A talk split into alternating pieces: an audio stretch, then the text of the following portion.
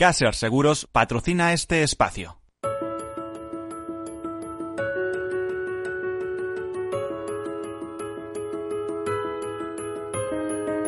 Tercer sector, un espacio para la economía social. Un programa dirigido por Miguel Benito. Hola, buenas tardes, bienvenidos, bienvenidos a este programa, a este tercer sector, el programa de las asociaciones, fundaciones, ONG. Ya saben que para ser ONG antes hay que ser asociación o fundación. El programa también de mutuas, mutualidades, eh, cooperativas, otras fórmulas laborales un programa eh, que representa de alguna manera, aunque sea un poquito a distancia, ese 10% que representa la economía solidaria y social, la economía de personas para las personas. Una economía que mueve mucho dinero, lo crean o no, y por supuesto también mueve muchas emociones. El factor emocional está siempre presente en este tipo de economía. Eh, decirles que cuando hablamos de 10% del PIB, no exageramos. Hace la semana pasada tuvimos con nosotros al presidente de la Confederación eh, Española de Mutualidades, que ocupa la vicepresidencia segunda de la CEPES, de la Confederación eh, de Empresas de Economía Social, y nos hablaba de que gestionaban 50.000 millones de euros. O sea, ojito a la cifra. Y si tienen en cuenta que muchas cooperativas son, bueno, están entre las grandes empresas de este sector, están entre las grandes promotoras de actividad económica, pues entenderán lo que hay. Aparte de que hay fundaciones, refiero a Fundación 11, Fundación Mafre o el Corte Inglés, cuya cabecera es una fundación, que, eh, bueno, pues el, el tema hace relevante ese factor económico y de economía social.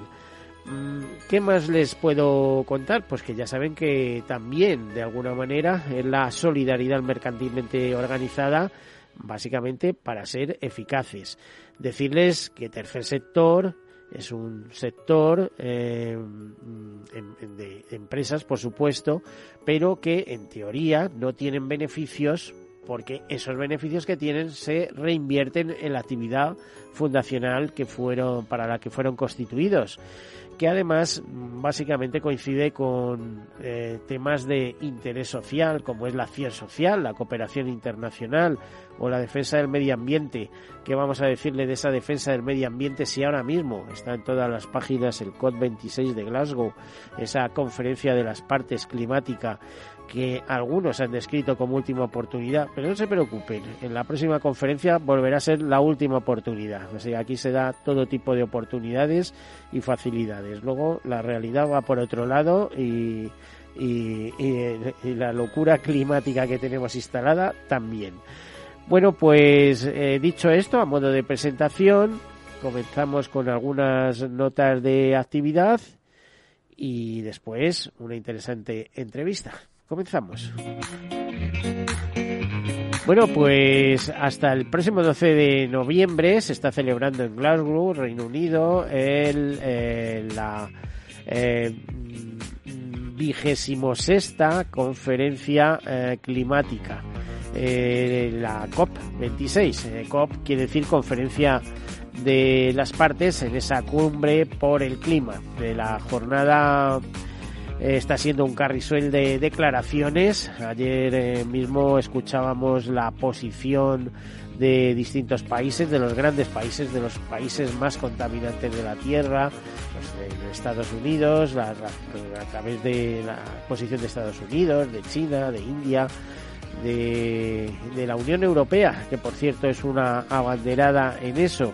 Desde luego no me voy a conformar con eh, los mensajes que se están lanzando de esto de COP26 en Glasgow, la última oportunidad para salvar el planeta y de que se vuelve a ratificar la necesidad de no superar el 1,5 grados eh, de temperatura, cuando estamos viendo que eh, con las desviaciones actuales nos podemos ir a 2,7 a finales de siglo, sobre todo porque algunas grandes potencias, por ejemplo eh, China, que se ha convertido en, una de las más contaminantes de la Tierra, pues antes de 2060 no tendría no tendría una acción climática neutra, al contrario que en Europa, que aquí parece que vamos como alumnos aventajados de lo mismo pues eh, es lo que se está pidiendo y está sucediendo. Le decía que no me voy a conformar y tengo eh, que creo que en, un próximo programa contaremos con la presencia de David Howell, que es un representante eh, que trabaja para una importante ONG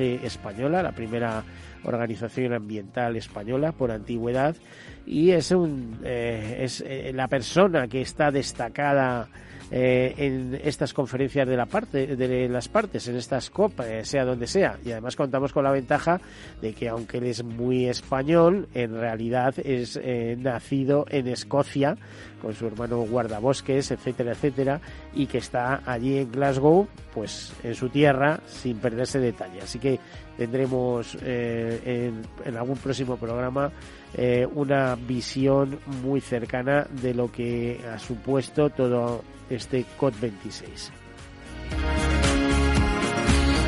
Por cierto, que una encuesta eh, sobre la acción climática dice que el 80% de los jóvenes eh, quiere participar en esa acción climática. Eh, precisamente, 8 de cada 10 jóvenes quieren participar en la acción climática pero al menos, eh, pero menos de uno de cada diez, es decir, solo un 6% ha logrado hacerlo según el reimaginar la acción climática de la ONG Plan International.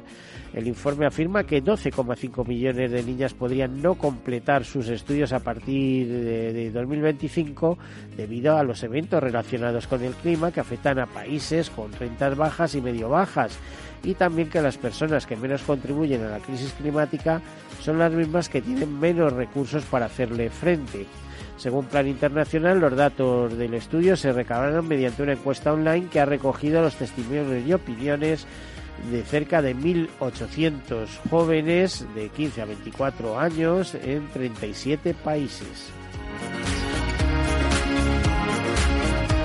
¿Y cuántos apátridas ha reconocido España este año? Bueno, lo, es una noticia que nos ofrece Europa Press y nos dice que en 2020, eh, más que este año, que en 2020 se resolvieron de forma favorable más de mil solicitudes y quedaron pendientes 1.300.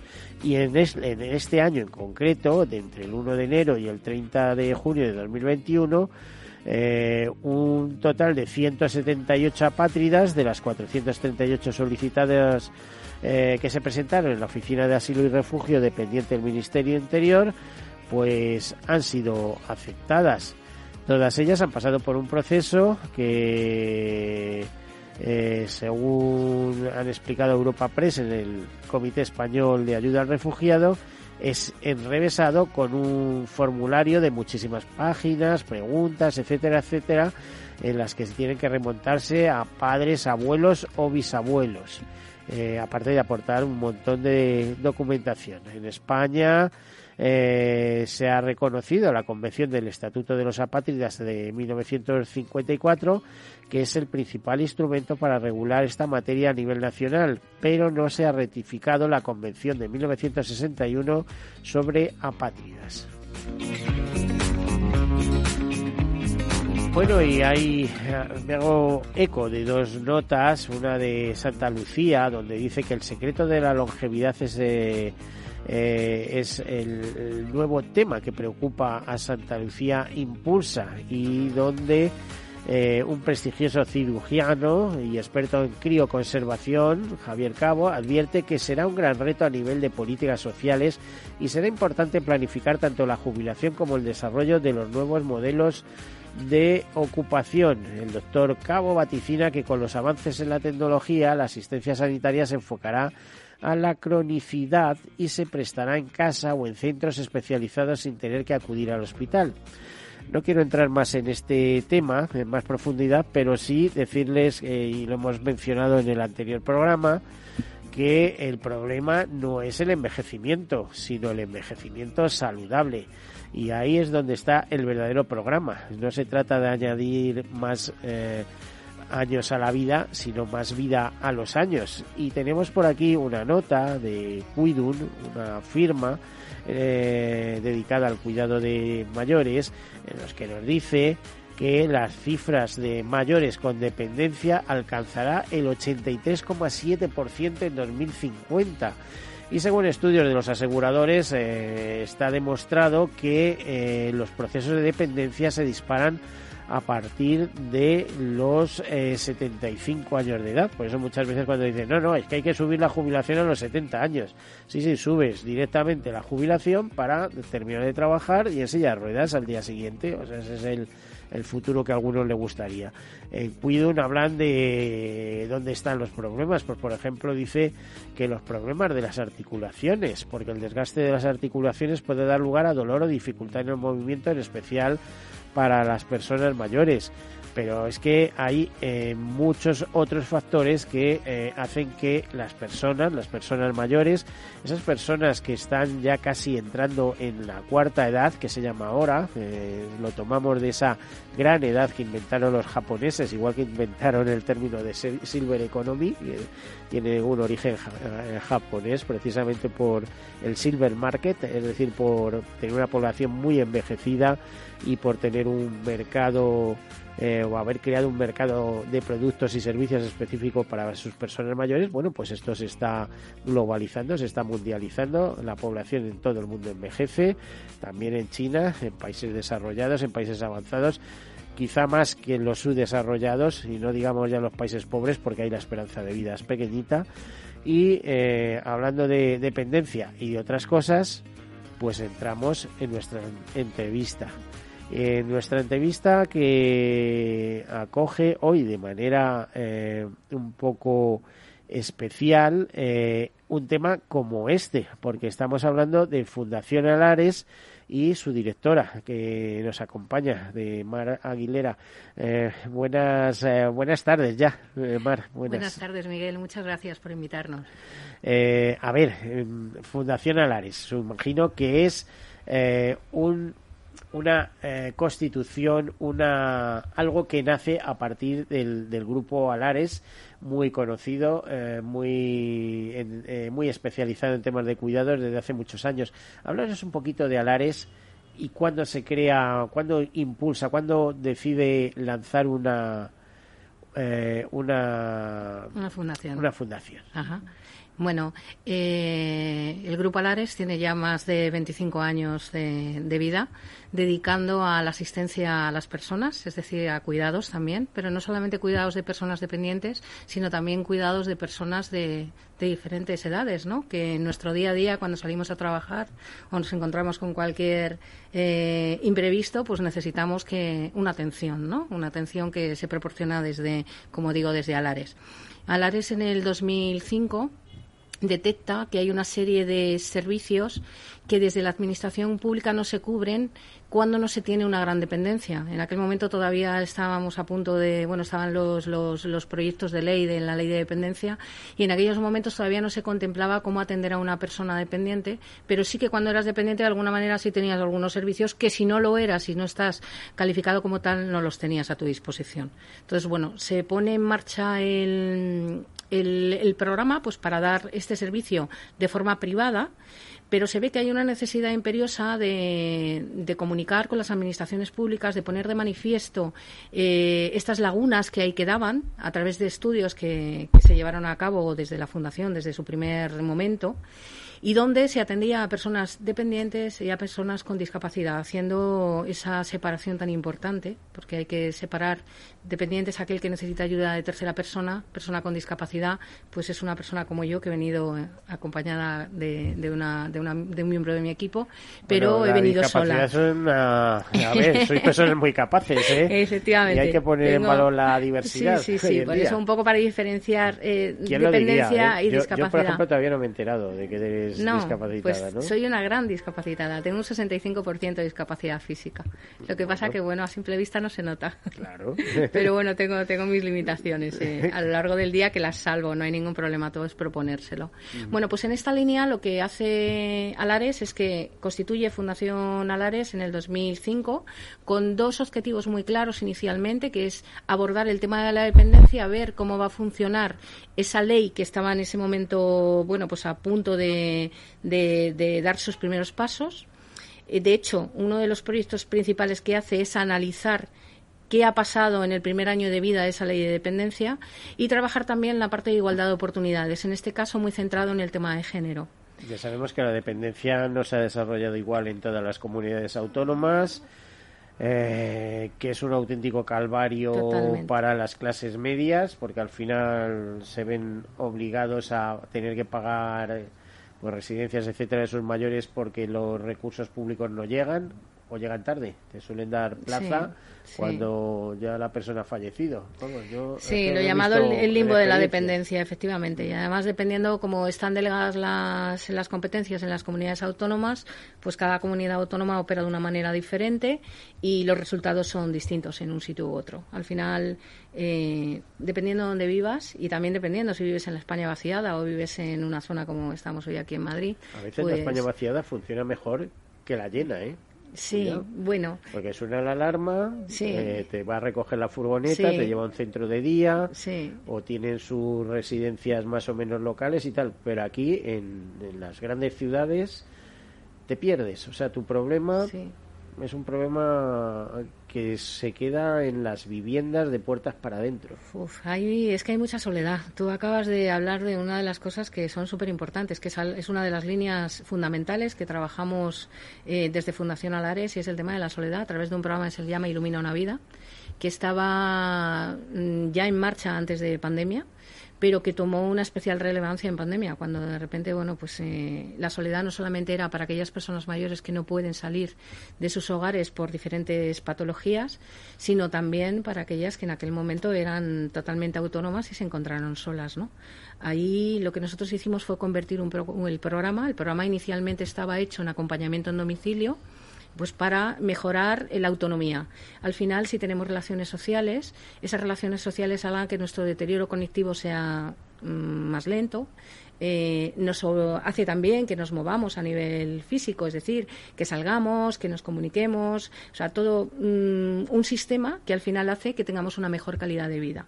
Y esto lo hacíamos de forma presencial, pero en pandemia tuvimos que poner un teléfono a disposición, un teléfono gratuito, 24 horas y los 365 días, que atendía a estas personas que habíamos dejado de atender en domicilio, pero que también se abrió al resto de la población.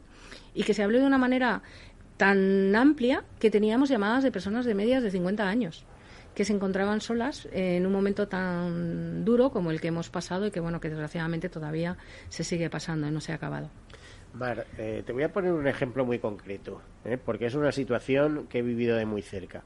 ¿Vosotros qué podéis hacer por una persona con, o qué podríais hacer por una persona con un cáncer de garganta con lo cual no tiene voz, solo se comunica por WhatsApp o por escrito. Eh, mujer, más de 60 años. Eh, a ver, recibiendo quimio, tiene que ir, trasladarse de su casa a la quimio. Soledad absoluta y hasta hace poco con problemas de ingresos. Eh, eso se ha resuelto afortunadamente, ¿no? porque tenía derecho a una pensión, que le estaba la seguridad social tarda en tramitar lo que tarda, etcétera, etcétera. Como fundación, ¿qué podéis hacer por esa persona? Pues eh, para empezar, yo le. comunicarte con nosotros, pero a ver de qué manera podéis ayudarle. Claro. A ver, una de las ventajas que tenemos eh, muchas fundaciones es que somos accesibles. Al final nosotros nos dirigimos a un colectivo que tiene pues dificultades eh, tanto auditivas como de, lenguaje, que es lo que tú estabas a nivel comunicación, como a nivel de movilidad. Entonces lo que tenemos es que adaptarnos de alguna manera. En este caso, eh, todos nuestros sistemas de atención están son accesibles. Es decir, una persona que no pueda hablar o una persona que no pueda oír puede comunicarse con nosotros sin ningún problema. Eh, directamente a través de nuestra página web, fundacionalares.es eh, se puede rellenar un cuestionario y nos ponemos en contacto con ella de la forma que Pero no se trata de que la vendas servicios, se trata de exactamente qué es lo que le estás ofreciendo en ese caso, porque claro, eh, ellos eh, hacen la compra por internet, todo todo todo su mundo es virtual, como aquel que dice. Pero, eh, porque, repito, no te puede hablar. Pero sí te puede decir en un momento determinado, necesito que alguien me acompañe a, a quimio vosotros tenéis voluntarios que, Nosotros tenemos voluntarios. acompañan a esa persona. claro. Nuestro programa de voluntariado, que como decía en un principio está eh, muy focalizado en el tema Ilumina una vida, pero es bastante más amplio, no solamente en eso, sino también en formación de personas con discapacidad, eh, puede acompañar a esa persona a, esas sesiones de quimio, que se pasan tantas horas y hay mm. tanta soledad también ahí, no, tanto te iba A decir, no, es que no te van a dejar entrar en el hospital, pero tú sabes que a veces, eh, porque yo también he asistido con familiares a ese tipo de situaciones, cuando salen, salen un poco mareados, o sea, no, no están bien. No es tanto estar en el momento que el mm. personal sanitario es formidable cuando los tienen en sala, etcétera, etcétera, pero cuando sales, pues a veces no sales entero, ¿no? Quiere decir que no, bueno, pues eh, estás un poco trastornado y tal, y a lo mejor imagínate eh, que vives a 20 kilómetros de ese centro hospitalario, ¿no? Eh, ¿Cómo te, te trasladas? Te trasladas, claro que sí, complicado. Por eso te decía que si tenéis capacidad de respuesta ante esta situación. Tenemos capacidad de respuesta, tanto para el acompañamiento domiciliario como para salir fuera del domicilio a todos los niveles. Simplemente hacer la petición, analizar, ver también el perfil. Antes hablabas, es una persona con un perfil pues específico, ¿no? Porque tiene pues mm, unas barreras a la hora de la comunicación. En ese caso, lo que intentaríamos es que la persona voluntaria pueda y sea especializada en esa, en esa patología, para que tengan algo en común.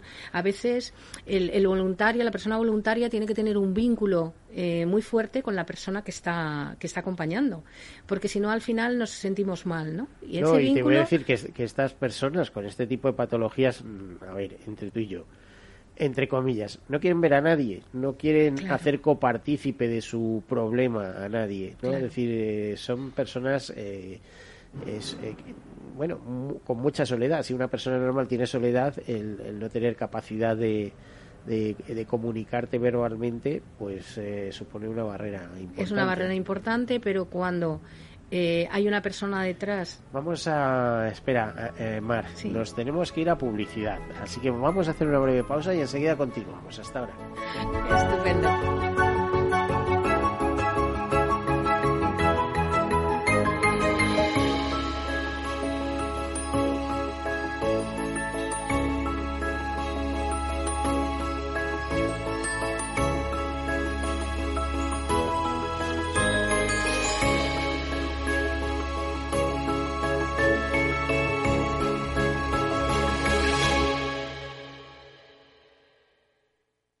¿Qué es ir más allá? Con Arval podrás llegar donde te propongas de la forma más sostenible y darle a tu empresa todas las soluciones de movilidad que necesite, asesorando con las mejores opciones de movilidad para las distintas necesidades de tu flota, con vehículos electrificados, bicicletas, coche compartido. Arval, la transición energética arranca aquí. Más información en arval.es. Tu radio en Madrid 105.7, Capital Radio. Memorízalo en tu coche. Disfruta de la mejor cocina gallega en Montes de Galicia. Todo un clásico moderno en el barrio de Salamanca. Disfruta de la variada dieta atlántica, de las mejores carnes y pescados tratados con respeto y transparencia y regados con una de las mejores bodegas de la zona. En grupo, en familia o en pareja, Montes de Galicia te ofrece el espacio perfecto en cada ocasión. Capital Radio existe para ayudar a las personas a formarse y conocer la verdad de la economía. Los valores que Capital Radio defiende son la verdad, la libertad y la responsabilidad. Capital Radio es una empresa independiente que no se identifica con ideologías políticas. Capital Radio está aquí para ayudar a las empresas a comunicar cómo crean valor. Capital Radio apuesta por empresas sostenibles, transparentes y comprometidas con la sociedad. ¿Y tú? ¿También quieres trabajar por un mundo mejor? Aquí tienes tu sintonía. Capital Radio, con la gente que aporta y no se aparta.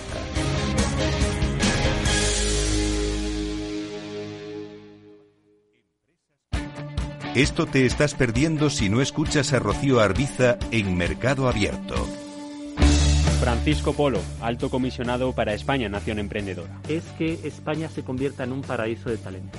Somos capaces de desarrollar el talento, lo sabemos, tenemos de las mejores universidades del mundo, pero tenemos que ser capaces también de retener y de atraer ese talento, cosa que ya vimos en aquella crisis del año 2008 que no fuimos capaces. Necesitamos dotarnos de las mejores herramientas para retener y atraer ese talento. Mercado Abierto con Rocío Arbiza.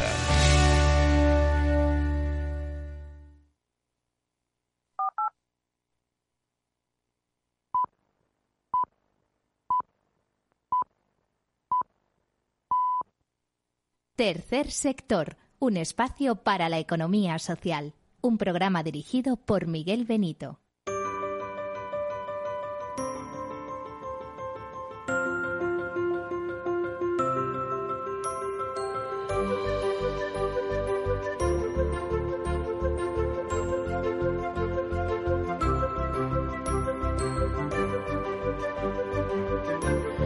Bueno, pues aquí continuamos hablando eh, con lo que hace Fundación Alares, es eh, la fundación derivada de la empresa del mismo nombre, eh, con Mara Aguilera, que nos ha sorprendido porque es una mujer bellísima, créanme, y de repente te dice que tiene un sesenta y tantos por ciento de discapacidad. Mira, te quedas, yo la tengo enfrente y jamás diría eso, es decir, que que es increíble que esto ocurra, ¿no? Pero bueno, para que veamos, ¿eh? como dice un amigo mío, apariencia no es realidad.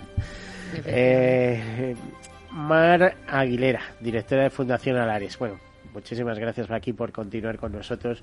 Mar, háblanos un poco de todo lo que hacéis y luego entramos en ese congreso, en ese encuentro que tenéis eh, preparando. Estupendo. preparación, vamos, quiere decir. Fenomenal. Bueno, hablamos, como hemos dicho, la atención a la soledad a través de nuestro programa Ilumina una vida, en el que está hiper invitada esta persona amiga tuya para que podamos ayudarla en todas eh, las esferas de, su vida, que tiene bastantes que atajar en este momento. Y por supuesto abierto a cualquier persona que esté oyendo ahora mismo el programa y que quiera contactar con nosotros, o bien a través de la modalidad presencial o bien a través de la modalidad telefónica. Por otro lado, hay, un teléfono que pueda contactar. Sí, hay un teléfono. Ahora, ahora lo luego, luego no, lo das. Sí. es un teléfono gratuito. Por otro lado, eh, trabajamos también con el colectivo de personas con discapacidad. Eh, al que principalmente nuestra principal labor eh, se centra en la formación para el empleo es decir, programas de itinerarios formativos y de inserción laboral, porque somos conscientes que la independencia y, realmente esa libertad te la da cuando tienes un empleo. Y tú has dicho, las personas con discapacidad a veces se nos nota, a veces no, pero sí que somos capaces de muchas cosas, aunque se te note y lo que hacemos es de dotar de las habilidades necesarias a, nivel de formación para poder trabajar. Evidentemente, pues cada uno con lo que puede, ¿no? Cada persona con lo que puede. Mar, que me estás hablando de esto y, por ejemplo, Fundación Integralia de DKV, que la conozco desde el primer día, ¿verdad? Sí, Cristina, amiga. Cristina, muy amiga Muy querida. Es que hasta os parecéis un poco. Lleva, este año cumple 21 años. Sí. 21 años de, de, vigencia, es decir, eh, cuando os ponéis, os ponéis, ¿eh? Y hacéis cosas importantes. Claro interesantes. Claro que sí, es que al final los límites los ponen los demás. Yo siempre he puesto un ejemplo siempre, porque lo he vivido, en el que hubo un momento en mi vida en el que la gente decidía qué era lo que podía o no podía hacer. O sea, que me planteé y dije, ¿cómo que tú no puedes decidir por mí? Yo soy la que sé lo que puedo hacer o lo que no. Déjame. Y luego en otros momentos ahora, en este momento en el que estoy pues mejor o se me nota menos, eh, en este momento es que cuando yo me dicen, pero pero ¿quién es la persona que tiene discapacidad? Pues yo, o sea, me he encontrado en los dos extremos, de repente en el no hagas nada, no te muevas, eh, eres, eh, estás totalmente impedida y ahora mismo pues en el que tú no eres la persona que tiene ese certificado de discapacidad. Esto es sesgo inconsciente, es algo que hay que trabajar mucho dentro de las organizaciones para eh, conseguir la normalización y al final que se nos vea como personas, sea cual sea nuestra diversidad, que es una de las áreas que también trabajamos desde Fundación Alares. Por cierto, yo me, vuelvo bastante loco con ese término, o, discapacidad o diversidad funcional. Sí, bueno, aquí hay. Mm, yo respeto las opiniones de todo el mundo. Hay unos y otros, ¿no? Yo digo que diversidad funcional tenemos todos, ¿eh? De alguna manera y en algún grado. Sí, a ver, yo, mm, yo quiero que se me llame persona con discapacidad. Creo que al final conseguiremos, pero esta es mi opinión y respeto el resto, creo que conseguiremos normalizar cuando llamemos a las cosas por su nombre. No hay que buscar un nombre más bonito ni más feo, es que es lo que es. Y la, y la discapacidad es algo que si vivimos eh, muchos años la vamos a tener sí o sí porque al mm. final hay un deterioro cognitivo, hay un deterioro físico cuando llegamos a una Estamos determinada hablando de dependencia y las tasas de dependencia que se están pronosticando en futuro. Sí, tú has dado datos eh, increíbles. sí, da, miedo, se invierte nuestra nuestra pirámide poblacional en menos de nada, ¿no? Entonces, bueno, eh, trabajamos diversidad desde un paraguas más global, no solamente discapacidad, sino también, pues, condición sexual, eh, género, persona con diferente nacionalidad, incluso con diferente forma de pensar. Al final, las personas personas con, somos diversas por ADN, es decir, cada uno, incluso las personas que nacen gemelas eh, son diferentes, no son exactamente iguales, ¿no? En su forma de pensar y su forma de actuar. Eh, y esto es lo que trabajamos con las empresas, porque nosotros trabajamos con el colectivo de persona vulnerable, porque cuando hay una diversidad como muy patente, eh, llegas a ser persona vulnerable, y trabajamos con las empresas para sensibilizar. Al final es donde pasamos la mayor parte del tiempo, ¿no? Cuando tenemos la suerte de trabajar, estamos más tiempo casi en las empresas que en nuestras casas, ¿no? Si las empresas tienen un entorno de trabajo inclusivo, un entorno de trabajo eh, accesible, donde sea una empresa para todos, pues al final conseguimos que haya una mayor calidad de vida y te garantizo que una mayor rentabilidad económica, porque la diversidad aporta valor económico a las compañías.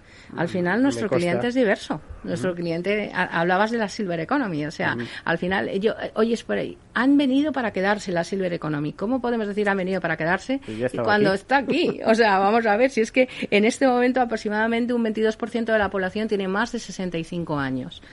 Eh, estamos hablando de que ahí están activos, con ganas de viajar, con ganas de vivir, con ganas de comprar y luego después otra parte muy importante, pues con dependencia, que lo que necesita es otro tipo de servicios que estarían dentro de, de esta parte. El tema de dependencia, pues evidentemente también la trabajamos a nivel de estudio. Todas las acciones que se llevan a cabo en Fundación Alares están bajo el sustento científico, es decir, analizamos qué es lo que hay en el mercado, qué se está haciendo, qué hacen nuestras entidades, fundaciones amigas. Para nosotros no hay competencia. Hay fundaciones que al final nos unimos en determinado momento para llegar más lejos, para sumar y al final, pues esto hace que mejoremos la calidad de vida de las personas y la competitividad empresarial de las organizaciones, que ese es nuestro lema. O sea, nosotros creemos que no hay empresas competitivas si no hay calidad de vida dentro del entorno laboral y a la inversa. Si no tenemos personas contentas dentro de la organización, no hay competitividad dentro de, esa compañía. O sea, al final son dos binomios que hay que, hay que trabajar de una forma muy latente. Y esto es lo que queremos hacer a través del Congreso. sí, hablando de Congreso. ¿Cuándo nace la idea de Congreso? Porque ya habéis celebrado uno y ahora vais de cabeza ya al segundo Congreso Internacional, entre comillas, además, ¿no? Sí, sí, sí. El segundo Congreso Internacional Ares. ¿Cuándo fue el primer Congreso? ¿Cómo surge la idea? Pues mira, el primer Congreso se hace en el 2007, o sea, hace ya muchos años. Bueno, os, lo habéis tomado con calma, ¿no? lo hemos tomado con calma porque no ha cambiado la situación, el panorama, el mapa que había en el 2007, al mapa que tenemos en este momento, la situación no ha cambiado prácticamente nada. Pues tú fíjate cómo ha cambiado el mundo, ¿eh? Sí, sí, sí, sí. Pues el mundo ha cambiado, pero hemos ido tomando nota de algunas cosas, pero no hemos evolucionado a la misma rapidez que evoluciona nuestro mundo y nuestras nuevas necesidades. Entonces, eh, sí que es verdad que es algo que se venía todos los años diciendo, venga, vamos, venga, vamos, pero esperando a ver si salían nuevas cosas, si había algo nuevo que contar, porque además es que nos fijábamos en, las conferencias que se dieron en el 2007, que están además colgadas en nuestra página web, y es que eh, de verdad que el panorama no ha cambiado. Es un poco triste. Es un poco triste que todavía sigamos trabajando en esta, en esta línea ¿no? y que no hayamos avanzado. Pero bueno, los cambios culturales es lo que más cuesta dentro de, de las sociedades y nuestro, nuestros eh, pensamientos aprendidos, nuestra vida, nuestras vivencias, al final cambiarlas y ver las cosas de otra manera a veces no es tan fácil, ¿no? Entonces, bueno, se han dado pasos importantes, ¿eh, Miguel? No creas que, que, no estoy aquí en plan catastrofista. han hecho, vamos, es que yo pienso en lo que ha sido los últimos 14 años, lo que te dices, y es mm. un auténtico torrente. Es verdad que no sé cómo te diría la frase hecha que no me acuerdo cuál es pero es eh, eh, todo se revoluciona para que nada cambie. O sea es decir si al final lo esencial sigue siendo lo esencial. Sí bueno lo pero que pasa que las fórmulas de, abordarlo la tecnología los marcos legislativos también parece que han avanzado un poco un poco no no no lo que deberían el problema muchas veces, como yo digo, no es eh, tener ideas, sino poner dinero detrás de las ideas. O lo mismo pasa con la ley. ¿De qué te vale una ley de dependencia si no la dotas de, temas económicos? O sea, no la, no la, no la dotas de, de presupuesto económico, ¿no? Y además limitas, por ejemplo, la participación de la empresa privada, ¿no? Cuando en Francia, por ejemplo, tiene mucho desarrollo el seguro de dependencia y cosas de estas. O sea, hay cosas que, que, no se explican, que bueno, es que todavía está todo por hacer aquí, ¿no? Sí, efectivamente. Francia tiene un caso que nosotros llevamos en el 2007 en nuestro congreso, que fue el Plan Bourlot. Vinieron directamente del gobierno francés para contar qué era lo que estaban haciendo, cómo habían conseguido levantar, no solamente ayudar a las personas en este tipo de situaciones, sino también levantar la economía sumergida, había supuesto una competitividad económica para el país, porque las personas que se dedicaban a esto, de trabajo, efectivamente, mucho puesto de trabajo y además en la economía eh, legal, no en la sumergida, que en nuestro país tenemos mucha economía sumergida en el tema de cuidados, eh, tanto de menores como de personas mayores, me da igual. No, y además con muchas complicaciones, porque vamos, dile a un viejecito que está con su mujer en casa con 80 años y demás, que a la cuidadora le tiene que dar de alta en la seguridad social, eh, lo que lo tiene que hacer a través de una gestoría o en, plan virtual o demás, bueno, es que, es que se vuelve loco. Y si no le da de alta, pues la seguridad social te va a meter una multa de 6.000 euros. ¿eh? O sea que es que, ojito con los temas, ¿no? Efectivamente, así es. Pero al final lo que se hace es que, bueno, pues como cuesta mucho dinero eh, mantener una persona en tu hogar, eh, pagándole una nómina con la seguridad social, pues al final se opta, efectivamente, se opta por, mm, bueno, pues contratar a una persona eh, que no la tienes de alta en seguridad social, que te arriesgas a que te pille la seguridad social y eso ocurre, ocurre en muchos casos. Es algo que es evidente, no vengo yo aquí a descubrir las Américas. Mientras que si hubiera una fórmula eh, a través empresarial, ¿no? para hacer esto y de manera organizada, además las empresas se pueden organizar, te pueden mandar un cuidador por la mañana, otro por la tarde, te pueden mandar eh, dos personas para llevar a la cama a lo mejor a esa persona dependiente, en fin, hay muchas fórmulas que puede hacer una empresa, pero claro, a lo mejor tiene un alto coste. Si esto tuviera un coste, a ver, vamos a ver, estoy pensando en el sistema de agroseguro, no se subvenciona el seguro agrario para que eh, hagan diversas producciones, pues si hay una parte de subvención pública a estas personas dependientes o gran dependientes, eh, y pueden aportar algo privadamente en el sentido de que tienen una jubilación que se lo permita hacer o unos medios económicos, pues a lo mejor el panorama. A ver, eh, Mar, me estoy metiendo en camisas de once varas, pero creo, creo que podría haber un impulso alrededor de todo esto, porque al final estamos hablando de, empleo, de economía, de bienestar de la población. Fíjate que hace poco leía que en España el gobierno pretendía cambiar el Producto Interior Bruto por un, eh, por un baremo en el que se midiera la felicidad de los ciudadanos, ¿no? O sea, convertirnos en el segundo Bután, como aquel que dice, o Finlandia, que es un país eh, muy basado también en la felicidad y en el bienestar de sus ciudadanos. Bueno, pues eh, es que todavía nos queda mucho para eso. Tenemos una población muy envejecida, el promedio de edad debe estar por eh, encima de los 43 años en estos momentos de la población española. Y es que vamos a, abocados a todo esto, a personas mayores, eh, muy activas en algunos casos, pero también con muchos problemas, ¿no? Sí, efectivamente. Bueno, tú hablabas antes de, lo que es los, los, cuidados, de lo que se llama ayuda a domicilio para levantar a una persona, para acostarla. Eso los servicios sociales de los ayuntamientos lo cubren. Eh, el problema se plantea el resto de las horas, porque si al final yo tengo dos horas de ayuda domiciliaria que me presta el servicio social, eh, ¿qué ocurre el resto del tiempo? Cuando yo tengo que salir a trabajar y tengo que dejar a mi madre o a mi padre solo. ¿no? ¿Qué haces en ese momento? Pues Ahí, es el primero que pasa claro, por la calle, recurres al que pasa y entonces en este caso pues me cuesta muchísimo dinero, no tengo ningún tipo de tal y aquí lo que se propone de alguna manera, que es la Asociación Española de Servicios a las Personas, desde la que mi presidente es también presidente de la propia eh, asociación, pues invita a que estos sean unos servicios de calidad y que además en mi declaración de la renta finalmente yo pueda desgravarme por, por hacer este, este tipo de, de, consumir, ¿no? De consumir de mm. alguna manera y levantar esa economía sumergida. Eh, al final nosotros desde Alares, desde Alares Empresa, lo que sí que hace es que tiene un programa de conciliación que ofrece a las empresas que lo compran, que tú decías, ¿por qué las empresas no lo hacen? Bueno, pues hay empresas que, que sí, que compran este programa de conciliación que lo que ofrece es horas, ofrece tiempo, regala tiempo a las personas que trabajan en esa compañía. Y ese tiempo eh, puede ser utilizado por ellas en primera persona o por sus familiares, madres, padres, suegros, eh, primera línea, donde puedes tener ese acompañamiento en domicilio, donde puedes tener esa persona que en un momento determinado pues está pasando, ha pasado por un hospital y lleva mucho tiempo en el hospital y tú ya estás muy cansada y no puedes seguir quedándote a dormir, pues Alares te pone una persona para que tú te vayas a dormir a casa tranquila.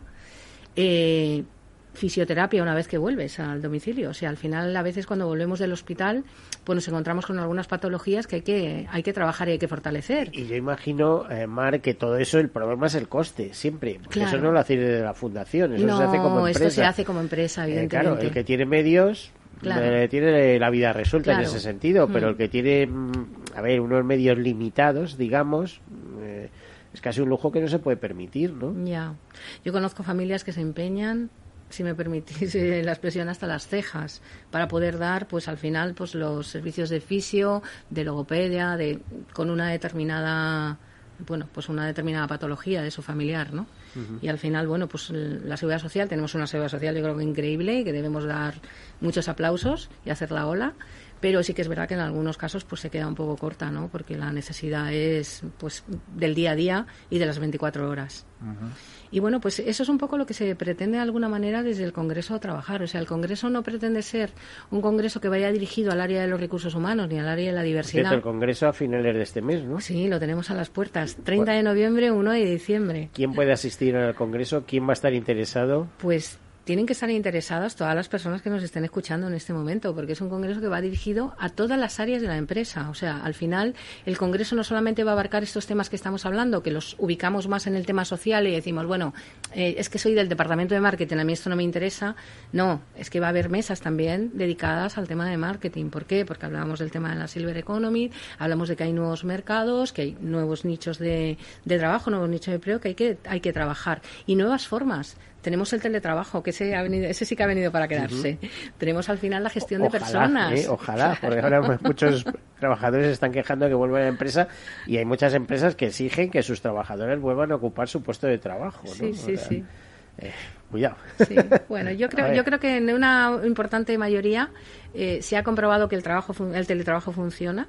Nosotros, de hecho, en los informes que hacemos desde Fundación Alares eh, dábamos porcentajes muy altos eh, a nivel de positivo por parte de la persona trabajadora y por parte de la, de la empresa empleadora y en ambos casos coincidían en mantenerlo de una forma mixta. Yo creo que el tema híbrido, el poder ir uno o dos días, eh, poder, poder estar en casa uno o dos días es una de las formas idóneas. Al final también el tema de relaciones es fundamental, porque si no acabaríamos en soledad, que antes decíamos, trabajamos la soledad, si solamente teletrabajamos, al final acabamos encerrados en casa y sin comunicarnos con, con nadie más. ¿no? Y es muy importante esa parte que, que nos hemos perdido durante el 2020, ese abrazo, ese toque, esa, lo que tenemos tú y yo ahora mismo, ¿no? No sería lo mismo hablar por teléfono que vernos no es lo mismo, ¿eh? He hecho unos cuantos programas por, por teléfono y no es lo mismo en absoluto.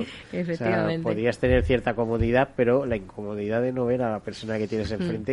Y eh, existe un factor que es la comunicación no verbal y eso transmite mucho. Efectivamente, efectivamente. Yo desde luego eh, personalmente te veo muy preparada para el cargo, ¿eh? Para dirigir una fundación en estos momentos. Ha funcionado lo que te he dicho del café, ¿no? el café con los bollos. no hemos tomado ni café ni bollos, hay que, hay que aclarar la cosa, pero sí es verdad que hay una corriente de empatía, de simpatía eh, no sé, porque es quizá me, contigo, Miguel. Eh, me identifique con, casos eh, complicados y ya he visto unos cuantos, mm. O sea, no, sé cómo decirte, ¿no? Yo creo que eres una persona, persona muy receptiva y que, bueno, pues que esto además lo, lo recoges como algo como muy de aquí, ¿no? Como muy de corazón y eso eso hace muchísimo. Bueno, pues muchas gracias por eso. Pero la entrevistada eres tú, así que no vale que me sigas contando cosas. Eh, eh, ¿Me puedes hacer eh, o leer o enumerar las temáticas que vais a tratar en este congreso? Sí, importante, porque así vemos cómo toda la organización está invitada a este congreso. Vamos a hablar sobre brecha digital, muy importante tanto en el entorno empresarial donde nos encontramos generaciones eh, pues generación más mayor generación más joven. Los más mayores tenemos alguna que otra más dificultad que, que el resto. Donde también el tema de la brecha digital eh, en el tema de dependencia, tú hablabas antes del tema de la telemedicina. Si al final tenemos una brecha digital, de nada me sirve que haya eh, eh, estudios que digan que van a poder atenderme en casa, ¿no? Al final yo tengo que salvar esa barrera como persona usuaria. La gestión del modelo empresarial que coloca a las personas en el centro, donde se trabaja la diversidad y se aprovecha ese valor diverso que, que aportamos. La conciliación de la vida laboral y personal y la corresponsabilidad. Si al final no hay igualdad en el empleo, mm, de nada vale todo esto que estamos hablando, ¿no? Si no tenemos las mismas oportunidades, hombres y mujeres. La gestión inteligente del capital humano como parte estratégica del negocio y la sostenibilidad corporativa. O sea, tú hablabas antes todo el tema de ODS, eh, tema, todo el tema climático tan importante para abordar y trabajar desde las empresas, porque si no lo hacemos nuestros descendientes no van a tener futuro mañana, ¿no? Hay que trabajar. Que, los ODS. Este programa, Tercer Sector, mm. nació en enero de 2014, o sea, un año antes, que los propios ODS. y muchas veces me han preguntado, a ver, eh, yo soy el autor intelectual de los premios solidarios del seguro, que coste, ¿eh? y esos arrancan en el año 2000, más o menos. Eh, ¿Cuál es el motivo de arrancar un programa como este? Bueno, yo a través del mundo del seguro, porque soy un periodista de seguro, vengo viendo que había una parte que no recogida eh, como es el de las mutuas, mutualidades, etcétera, que se trataba de economía social. Y a partir de, esa economía eh, solidaria y social y esa incardinación en el tercer sector es como empieza a darle vueltas de que en algún momento había que hacer algo. Y ya no se quedan en los premios solidarios del seguro, sino en los diversos artículos que escribo sobre eh, tercer sector y mutuas y mutualidades. Y luego ya pues un pasito más cuando eh, se decide constituir esta emisora y de la cual soy socio fundador y se eh, lanza eh, la parrilla de temas, yo propongo esto, un poco con miedo, a ver si por dónde salíamos y por izquierda o derecha. Yo creo que el programa ahora mismo está bien posicionado, pero bueno, tiene sus problemas, como, como siempre, que es, por ejemplo, la financiación, es uno de los problemas y es lógico, ¿eh? porque por aquí hay mucha ONG, asociaciones, fundaciones, etcétera, y un poco en plan broma digo que son las nuevas órdenes mendicantes del siglo XXI, es decir, necesitamos dinero para hacer cosas en nombre, eh, normalmente, en nombre de la humanidad, sí, en nombre de la sociedad y en nombre de nuestra nación pero sobre todo eh, bajo el nombre de determinada marca muchas veces. ¿eh? Es decir, aquí también influye el hecho de que una ONG sea española o sea británica, o sea Estados Unidos. Pero no, pero estamos todos en el mercado de la solidaridad, sí, pero eh, cada uno va a reparar su casa, no sé cómo te diría. Y los empleos se quedan aquí o se quedan en Londres o se queda donde sea, porque también hay mucho empleo, hay mucha base logística y hay muchas cosas, ¿no? Un día me hablaban de los alimentos eh, eh, que eh, determinadas empresas realizan casi en exclusiva para la ONU, ¿no? Y cosas de estas, cuando tienen que llevar alimentos porque existe una gran pandemia en determinado momento, bueno, pues ahí también hay un mercado donde hay una serie de empresas posicionadas que no hay quien las saque, ¿no? y estoy recordando un programa que hicimos con de responsabilidad social corporativa con la empresa Siro, que, es de una empresa de galletas. Eh, eh, no sé si ya el capital es totalmente español o no, pero vamos, que habían eh, logrado una galleta súper alimenticia y no conseguían entrar en los programas de Naciones Unidas para distribuir su galleta y eso que la daban gratuita. en fin, eh, por eso te digo que luego viene el capítulo de intereses que se mueve todo alrededor. Lo puedes entender perfectamente. Sí, al final nuestro mundo es así. sí. no podemos ser perfectos. bueno, la verdad es que se aprenden muchas cosas. ¿eh? Eh, o sea, quiero decir, el tercer sector da para mucho. Ya te digo que es economía solidaria y social, ¿no? Y a veces también más cosas, ¿no? Sí, efectivamente. Yo creo que, a ver, al final una de las partes que también buscamos con nuestro congreso es esta parte de colaboración público-privada. O sea, al final es muy importante que vayamos todos de la mano, todos y todas, ¿no? Las organizaciones, empresas, eh, instituciones, incluso entidades del tercer sector. Si al final todos vamos hacia el mismo camino y unimos esfuerzos, pues vamos a conseguir que al final todo esto de lo que estamos hablando hoy no sea motivo de hablar dentro de, de 20 años. Ojalá que para el próximo congreso, el tercero, ya no tengamos que hablar de esto y tendremos que buscar una cosa nueva. Pues no sé yo si ver el del dentro de 20 años cómo, va, cómo van las cosas en este momento. Bueno, ¿crees que, que en España tenemos el suficiente tejido de ONGs y fundaciones eh, para dar servicio a todas las necesidades que surgen en la sociedad? Yo creo que sí, que tenemos Desde un una tejido... perspectiva altruista, Sí, decir, sí, ¿eh? sí. A ver, yo creo que no, no para dar mm, soluciones al 100% de la, de la sociedad y mucho menos si entramos en el tema de cuidados que tú mencionabas en- al principio de nuestra conversación. Ahí evidentemente hay que mm, des- desembolsar mucho dinero y el tema del voluntariado funciona muy bien, pero no en todas las horas del día. O sea, al final el voluntario, mm, nuestro voluntario, por ejemplo, nuestra personal voluntario tiene una media entre 35 años, eh, generalmente están también estudiando, con lo cual o tienen horario de mañana o tienen horario de tarde. Entonces no puedes cubrir a veces el- las 24 horas del día que necesita una persona dependiente. ¿Y los Entonces, voluntarios son empleados vuestros o habéis conseguido traer tra- talento de otros? No, eh, los, de los voluntarios y voluntarias son personas de, que, que no conocemos de nada. Del Simplemente ámbito se- empresarial se acercan a ámbito vosotros. empresarial, sí. El voluntariado corporativo, las empresas nos llaman y nos dicen, eh, oye, Vale, mi personal sí. puede. Y luego, por otro lado, tenemos convenios con universidades, tenemos convenio con las diferentes comunidades autónomas que aglutinan también personal voluntario y ahí hacemos, lanzamos, estamos buscando voluntarios para atender a un usuario, usuaria en tal sitio sin ningún problema.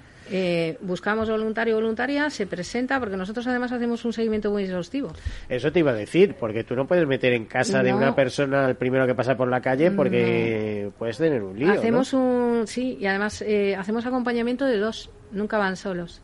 La persona siempre va acompañada de otra más que además no se conocen entre sí. Esto de alguna manera pues garantiza por un lado eh, esta parte, un poco que tú comentas, ¿no? Porque de alguna manera pues ya no estamos preparados para, para liar ninguna y por otro lado porque también eh, ese vínculo que se genera con la persona a la que estás atendiendo, si de repente yo mañana no puedo seguir porque me ha surgido un tema en mi vida que me tengo que cambiar incluso de localidad, no voy a poder seguir estar contestando contigo. Si son dos personas, hemos salvado esa parte. Bueno, eh, nos queda apenas eh, un minuto y poco. ¿eh? Isabel, eh, digo Isabel, Mar, perdona. Háblanos de lo que tú quieras, ¿eh? de qué te gustaría, de cómo eh, va a evolucionar la situación o qué esperas, si quieres algo más próximo, que esperar del Congreso. Yo creo que todo, cuando termina un Congreso, para prepararlo hay mucho trabajo, mucho revuelo. Cuando termina todo son satisfacciones y dices, ya hasta la próxima, ¿no? Sí. Bueno, pues a mí lo que me gustaría es que este Congreso fuese de verdad un punto de inflexión importante, que lo necesitamos, no solamente porque lo hagamos desde la fundación a la que yo represento, sino porque es muy importante. Es necesario que tengamos organizaciones con impacto, porque estas organizaciones van a impactar tanto a nivel social como económico. En este momento las empresas están siendo vapuleadas por muchos lados, tanto por el tema del COVID han estado cerradas, con préstamos, con eh, impuestos, con cosas que ahora mismo salvar.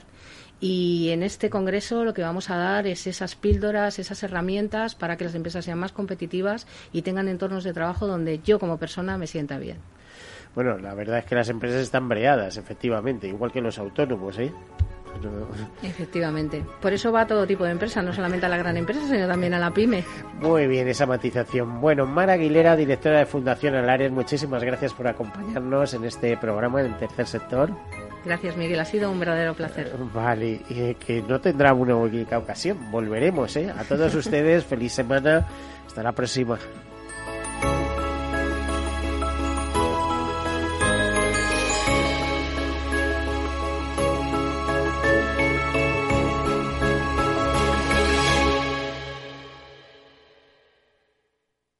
Caser Seguros ha patrocinado este espacio.